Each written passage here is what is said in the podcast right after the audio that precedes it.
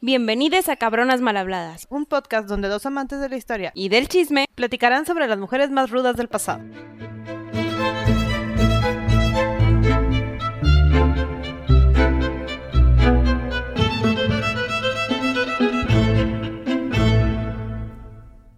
Hola Sandy. Gaby, hoy Bien. vamos a hablar ¿De quién vamos a hablar hoy? de otra increíble diosa. Oye, me gustó mucho su historia. Es de esas diosas que como que dobletean y lo hicieron todo. Eran todo, pero a la vez nada, pero a la vez todo. Y nadie se acuerda de ella y no tenía un templo, pero, pero, Pero- protegía todo. Pero nos acordamos de ella, porque La- era la- muy fregona. eh, Bastante. Oye. Perfecto, pues hoy ¿Cómo se vamos a hablar de Seshat. Seshat. ¿Está, está coqueto el nombre? Sí, la verdad Te digo que sí. me gustó mucho. Acuérdense que seguimos en el Antiguo Egipto, nomás recapitulando. Sí, diosas de esa mitolo- mitología. Ni sé hablar, perdón, disculpen. Entonces, Seshat. Seshat es conocida por muchas cosas. Entre ellas, diosa de. Me lo voy a chutar todos. Vas. Sabiduría, conocimiento, escritura, arquitectura, astronomía, astrología, construcción, matemáticas y topografía. Y aparte de la biblioteca. Y de los protectora de los constructores, de algunos Sí, de navegantes. todo- de todo lo involucrado. en general. Sí, la verdad, les digo, dobleteaba chambas. O sea, la- pero sin ella no hay pirámides. No se hacía nada. Nada, na- no nadie se se, hacía mueve. nada. Entonces prácticamente esta persona era como que la protectora de todos los conocimientos del antiguo Egipto en su momento. Sí, Todo lo que decía el faraón, ella lo sabía y lo tenía registrado. sí, porque además era la, es- la escribana, Aparte, además. aparte. Y además es de las viejas, de las muy, muy viejas. Que todavía nos acordamos, o sea, fregona. Sí, andaba buscando de desde cuándo adoramos a esta mujer y resulta ser por ahí de la primera generación de los faraones egipcios. O sea, estamos hablando 3100. Como 3100. 3500. Ujú. Wow. Las demás no se conocen desde tan tan atrás, Oye, dijiste sin templos aparte. sin templos. Sí. Entonces la vimos ahí casual y dijimos, mira, Seshat. Hola, ¿tú eres la de la flor en la cabeza? Oye, y luego aparte digo, pasando ya a cómo le representaban, la- vamos a poner esa foto. Yo digo que pongamos esa foto en el nombrecito del episodio. Ah, claro, en el banner Ajá. tiene que ser ese. Pero es que cuando yo la vi, Gaby, imagínense que es como que una hoja que tiene siete picos, que parece como una hoja de marihuana. Es una hoja de Eh, marihuana. porque No, cierto, pero... parece una hoja de marihuana y yo estaba, ¿cómo? Mira, es la diosa de la marihuana. Sí, a- a- al final hablamos de la marihuana. Pero sí, parte de, o sea, es una mujer, sí, o sea, está identificada como una mujer, tiene su coronita, de arriba hacia abajo, son unas plumitas de halcón o de avestruz, Sí, sí, dependiendo de la fuente, y luego su palmerita, su hojita de marihuana, con su tallito, su cabeza, y luego su ropa es de leopardo. Porque extra. Es- es- ¿Cuántos dioses hemos hablado de su ropa? Ninguna. Pero aparte en la foto se ve bien extra. En la foto. Uy, como si le hubieran tomado foto. En la, en el jeroglifo, o en, sí, en la imagen, lo que quieras, en la En pintura. la pinturita. Sale bien extra con su trajecito de leopardo de que hasta las manos. Mangas Sí, largas. literal, casi casi de que en el, en el dedo le ponen ahí una abertura en anillo, la pierna. Sí, que Plumitas en la, fal le en la de la tacones falda. negros y todo el No, o sea, fabulosa la Seshat. y además con accesorios. Sea, Porque ya tenemos nuestra corona, tenemos palmerita de cannabis, este, trajecito de leopardo, andamos cargando un la tablita de los escribanos, Sí, sí, sí. un instrumento de medición y la plumita con la que escribían, cálamo creo que se llamaba. Bien on point. Ah, no, sí, la mujer tenía todo. Super multitasking. Estas mujeres que cargamos 20 cosas en las manos para no dar dos vueltas. Nos quedamos cortos. Ella. ¿A qué se dedicaba?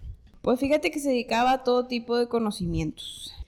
Una parte padre y que me gustó fue que aparte de ser escribana y todo eso, había veces que tenía como una estructura, no me acuerdo si era una palma, Ajá. ¿sí? Y esa palma, aparte de todo lo que hacía ella, detonaba como que el paso del tiempo. Entonces era una Sí. representación gráfica de los faraones, haz de cuenta, en versión mujer.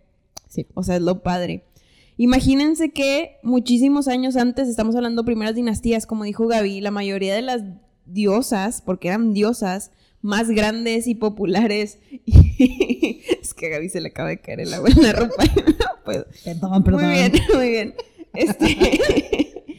eh, ah, en el. Bueno, recapitulando. Este, en el pasado, todas. Todas las diosas más importantes eran mujeres femeninas, empoderadas. Este, como que el símbolo de la feminidad se veía como que, wow, tú eres súper potente y todo. Pero luego se fueron llevando los años, este, y se fueron ejemplificando más dioses varones, como los líderes, que fue cuando ya nació Ra, y que de Ra salió Osis, Seth, y en la otra rama los otros, Que ¿verdad? la contraparte de ese chat es Tot, Ajá. que es el hombre el que enseñó la escritura y ya después y la... cuando surgió suman. Tot, es cuando ya la quitan a ella como la principal diosa de la sabiduría, conocimiento, escritura, astronomía, astrología, construcción, etc. y Tot se queda como que sí, pues es el dios de la sabiduría en general y es su esposa. Es su hija. O su hija es Seshat. Entonces ya le dieron un rango menor Ah, que pues ahí te quedas viendo de wow, cómo conforme pasaron los años y se fueron definiendo como que las sucesiones, los métodos de sucesión de los egipcios, también lo aplicaron con sus dioses, que ya habíamos hablado en otros capítulos que ellos justificaban sus acciones de acuerdo Por a las dioses. historias de los dioses. por eso también su mitología cambió tanto a través del tiempo, o sea, no Sí, tenía verdad. una. Y además fue un imperio larguísimo. ¿verdad? Aparte que son varias, varias, este, historias, ¿no? De Ajá, o sea, de diferentes corrientes. Ándale, corrientes, esa era la palabra que quería decir. Pero bueno, a dónde iba yo con todo esto era que ella también era la encargada de detonar el tiempo de un faraón. Entonces tenía la estructura este un- una palma, un- no sé, era un palo de palo. Y con él marcaba el tiempo en el que cada uno de los faraones iba a durar. Entonces ella destinaba el, este, ¿cómo se llama? El destino. Sí, ella escribía el destino de los faraones. Es que ella era la encargada. No sé si cuando estabas leyendo, mi primera imagen fue en Hércules. La- Las tres brujas que andaban cortando hilos. Para mí era ella, así como que mm, este me dieron ganas de que dure tres días. Y este va a Ah, durar tres años. Y yo le voy a poner aquí porque a mí se me antojó. Ajá, y la sombra dijo tres meses. O sea. Y era lo padre. Sí, así me lo imaginé y ella por eso guardaba el registro. Y no solo guardaba el registro de los faraones, era de las vacas van a dar tantos y el ganado va a ser enorme y hay registros en la piedra de Palermo que es como que el inventario. Había tantas vacas y tanto de Sí. trigo y tanto no sé qué. Y como era la escribana, están todos los símbolos de ella. Entonces se cree que ella escribió o inspiró a, a las que se personas. escribiera. También escribía lo que traían de las expediciones, porque si se acuerdan, pero lo voy a volver a mencionar, este, si se acuerdan, los egipcios siempre se mantenían en la región de Egipto, porque les daba miedo salirse, porque si se salían y se morían fuera de su tierra, luego tenían la creencia esta de que ya no iban a resucitar, ¿sí? De cierta manera, o sea, se iban a morir ya para siempre y se iban a perder en el limbo. Entonces, ellos siempre iban a expediciones, robaban, saqueaban, hacían lo que querían y se traían todas las riquezas a Egipto. También se traían captivos, ajá. Y de eso también hacíamos inventario y Seshat era la encargada. Otra parte padre que encontré fue que se, e- ella era la causante y también era venerada en los festivales de los 30 años de los faraones. Qué específico el de los 30 años. Es que fíjate que hay una teoría bien padre y aquí Cuéntame esto- más. vo- voy a aplicar mis conocimientos de lectura de Egipto. Chan, chan. Haz de cuenta que los faraones eran considerados de, por cierto periodo de tiempo, si yo gobierno, Ajá. voy a ser exitoso. Si gobierno más, puede que mi gobierno no sea exitoso. Si gobierno menos, puede que tampoco sea exitoso. Entonces, es como que una media donde los años que gobiernas define tu éxito. Órale. Así, no, no tu personalidad, no si eres bueno. tu capacidad. Sí, no. Nada, no, no no. importa. Es nada más los años que gobiernas. Entonces, a los 30 años, como sabemos que en esas épocas era difícil de llegar. Ok. Supongo yo. Pusieron el número más lejano. Ajá. Entonces pusieron como que la media de vida. Estos 30 años era como que una celebración de vida donde se supone que el faraón resucita y vuelve como que a tomar el poder. O sea, demuestra su superioridad de que miren, yo gobierno este, por más de 30 años y mi gobierno es próspero y todo eso. Entonces, hacían todo un evento Se tipo, regeneró tipo a Circus Soleil. Hacían evento tipo Circus Soleil, Gaby. Yo creo que traían las jirafas que se robaban de otras partes. Y los elefantes y todo el show y se ponían así, me lo imagino yo. Y bueno, Seshat aquí era súper alabada. Porque ella... Los dejó le- llegar a los los 30. dejó llegar a los 30. Entonces, había un faraón, de hecho, y este es dato curioso, este, el gobernante más longevo de todo el mundo es de Egipto y gobernó desde su primer año de edad hasta sus Nene. 94 años de edad. ¿Y quién era? Y ese fue un gobierno muy malo. No, me- no me acuerdo el nombre. Ah. Algo así. Lo siento, luego Perdimos se los traigo, luego se los traigo. Pero total, que gobernó muchos años, entonces él tuvo pues un chorro de, de 30. De 30 en 30. Y, y ese sí fue tres. bien intenso, Sechate ese sí lo quiso. Pero ese fue el fin de, creo, la cuarta o tercera dinastía, Mírala. porque pues la regó, porque imagínate, el señor de noventa y tantos años en los 2000 o 3000 antes de Cristo, pues, pues Wow. imagínate la calidad de vida, ¿verdad? Pero, Sí, bueno. pero bueno, eh, datos curiosos. Y ya, continuamos con Sechat, Muy interesante que Sechat lo dejó vivir a los 90 y ¿verdad? tantos. ¿Qué más hizo Sechat? Ah, de- ay, los ayudaba en las construcciones. Porque acuérdate que era la, de los constructores. sí, cierto, súper importante. no solo los ayudaba, les decía qué hacer. Claro. ¿Dónde, cómo, cuándo y dónde? Co- Con, el listoncito, ¿verdad? Entonces- y el faraón. Tenía su, hila de, su hilo de cáñamo y como que se decía de no, ahí no, y ella decidía cuál era el lugar correcto e inspiraba al faraón para, en base a las estrellas y las constelaciones. Todo es gracias a ella. Sí, claro, porque astrónoma. Entonces, Sí. o sea, ella sabía perfectamente dónde y las grandes construcciones. De hecho, hay una, creo que en el templo de Edfu, no me acuerdo cómo se llama el, el faraón, creo que Ptolomeo, el que sí dejó escrito en el texto de que ella me ayudó a detener la cuerda y ella era el plomo y el dios del tiempo nos ayudó. Me iluminó. Exacto, y trazamos las cuatro esquinas y entonces templo. Yo creo que eso como que les daba más importancia, ¿no? La gente les creía ciegamente y... Claro. Digo, había que justificarlo de alguna forma. Ajá. De que sí, vean, yo, Dios Todopoderoso. Sí, Me habló entonces la diosa Todopoderosa. Sechat me ayudó a construir. Lo que sí me dio curiosidad es que tal vez no había templo, pero había sacerdotisas. Que eso es lo padre, es que siento que en el super antiguo Egipto, primeras dinastías, las mujeres eran más venera- veneradas como, pues, deidades, porque eran las diosas de la fertilidad y eran las que podían procrear y todo ese show. Y cuando fuimos, o sea, no sé en qué punto todo cambió, como en muchas partes del mundo, donde el, el género masculino fue tomando dominancia y ya no fue un par ni un al revés, sino se convirtió completamente a lo contrario. Entonces está interesante porque la verdad es que no sabemos cómo eran la versión de las mujeres en esa época. Chance es igual que la versión del hombre a los finales, pero que no sabemos. Pero está interesante cómo fueron cambiando este, las historias de la mitología para imponer a los dioses Ajá. masculinos, quitando a un lado las diosas femeninas.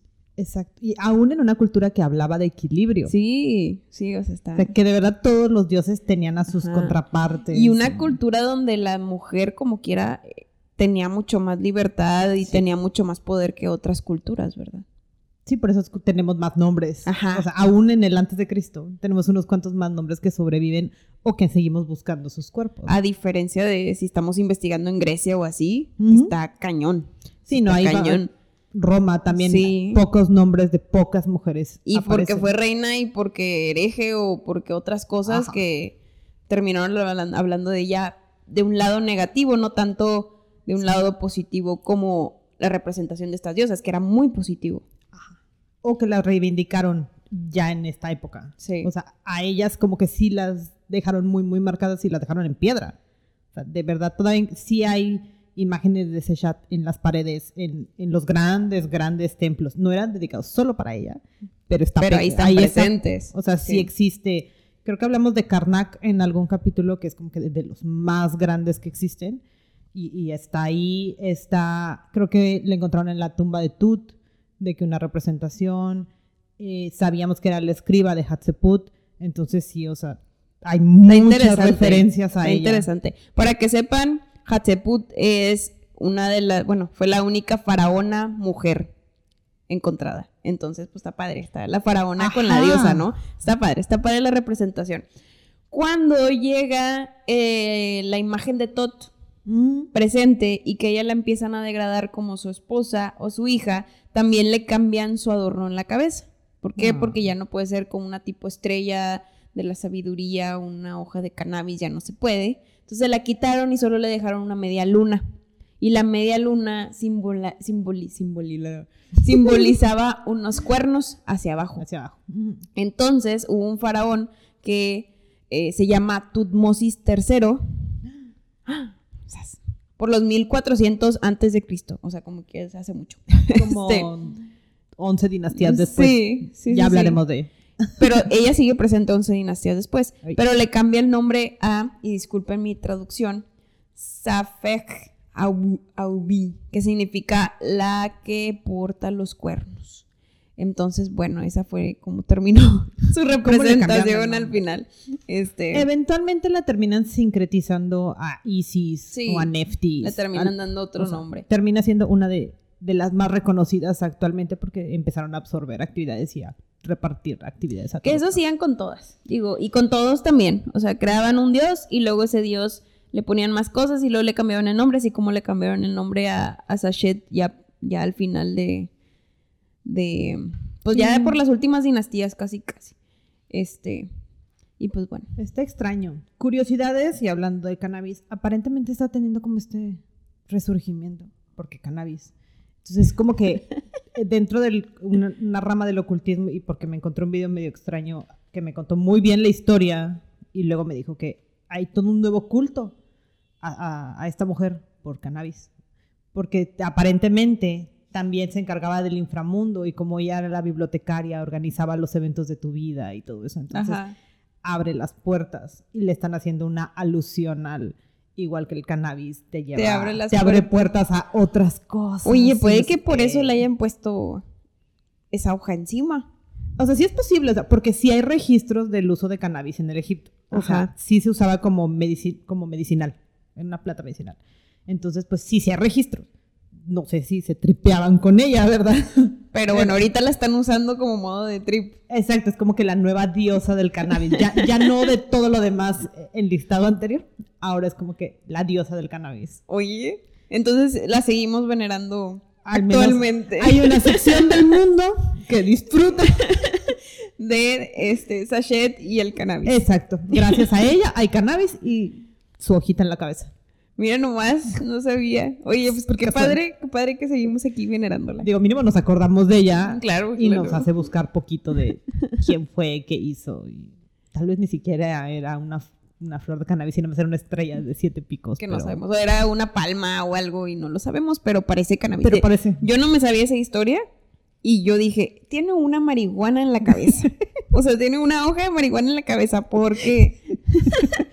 Pero bueno, ya... Sí parece. Sí, sí parece. Ahorita, digo, véanlo en la imagen del episodio y, y pues está padre. Eh, y ella con su traje de leopardo. Eh, ella es fashionista, fashion. o sea, usando el traje de los sacerdotes. No, o sea, mil simbología en una sola mujer.